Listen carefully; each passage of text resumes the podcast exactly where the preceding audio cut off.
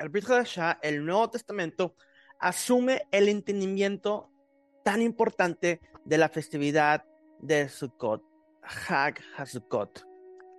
Es necesario entender el contexto histórico-cultural del pueblo de Israel para comprender plenamente esta festividad dentro del Brit Hadashah del Nuevo Testamento.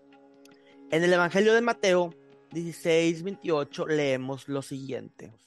De cierto les digo que algunos de los que están aquí que no gustarán de la muerte hasta que hayan visto al Hijo del Hombre viniendo en su reino. Después, en el capítulo posterior, en Mateo 17, del 1 al 4, leemos, seis días después, Yeshua tomó a Pedro, a Jacob y a su hermano Juan, y se los llevó aparte a un monte alto. Ahí se transfiguró delante de ellos, y resplandeció su rostro como el sol, y sus vestidos se hicieron blancos como la luz, y se le aparecieron Moisés y Elías, Eliyahu, Moshe y Elías. Y hablaron con él entonces, Pedro le dijo a Yeshua, Pedro le dijo, Señor, bueno es para nosotros que estemos aquí. Si tú quieres, haremos aquí tres enramadas, o tres sukkot, uno para ti, otra para Moisés y otra para Elías. Algunos dudan que Yeshua haya dicho que algunos verían al Hijo del Hombre venir en su reino. Ellos piensan que él proclamaba el fin inminente en esta generación y como el fin no vino, ellos dicen que Yeshua estaba totalmente incorrecto. Mas sin embargo, Sukkot nos permite ver lo que Yeshua y el evangelista Mateo en realidad están proclamando. Yeshua dice que algunos de sus discípulos verían su reino. No dice que todos lo verían, y por algunos se refiere a los tres que Yeshua llevó consigo al monte de la transfiguración. Ahí Yeshua, al transfigurárseles, revela su plena gloria que tendrá en el reino venidero. Ahí habla con Moisés y con Elías. ¡Qué gran bendición! Moisés había muerto afuera de Israel y al fin pudo entrar en la tierra prometida. Y Pedro tuvo una probada del reino por venir. El rey glorificado estaba delante de él. Que Pedro ciertamente sabía que en el reino se celebraría la fiesta de los tabernáculos. Por lo tanto, él se ofreció a construir tres tabernáculos para Yeshua, Moshe y Eliyahu. Tal vez esta era la forma en la que Pedro demostraba su lealtad y honor a Yeshua.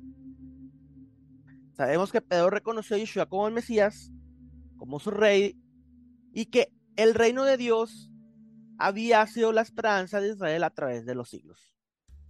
En el Talmud en Sota 48b leemos lo siguiente: Hasta que los muertos resuciten y el Mesías, hijo de David, regrese. Yeshua levantó a Lázaro de la muerte y el pueblo estaba conmovido.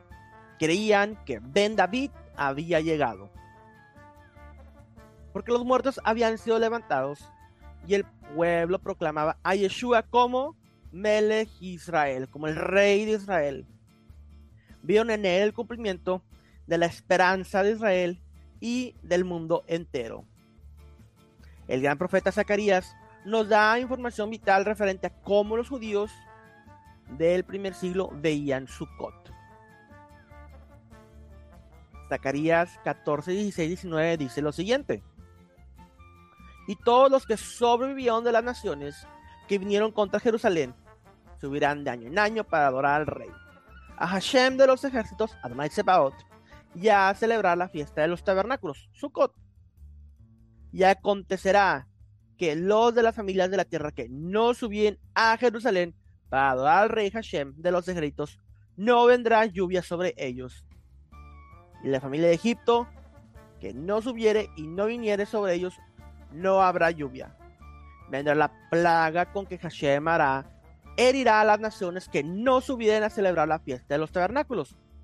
Esta será la pena del pecado de Egipto y del pecado de todas las naciones que no subieren para celebrar la fiesta de Sukkot. De hecho, aquellos que no celebren Sukkot no tendrán agua, ya que esto es evidencia de su negación al reino de Yeshua y de su resistencia a su autoridad universal. La celebración de Sukkot será algo muy importante para el Malhut Hashaman, para el reino de los cielos, para el milenio. Para el judío del primer siglo y la ceremonia del Santo Templo de Jerusalén, Sukkot se convirtió en una referencia directa al establecimiento del reino mesiánico. Esta fiesta anticipa el glorioso regreso del rey, reinando sobre Israel, pero sobre todas las naciones también. Israel entonces será la cabeza y no la cola, como dice Deuteronomio 28:13. El Dios de Israel entonces será glorificado entre su pueblo.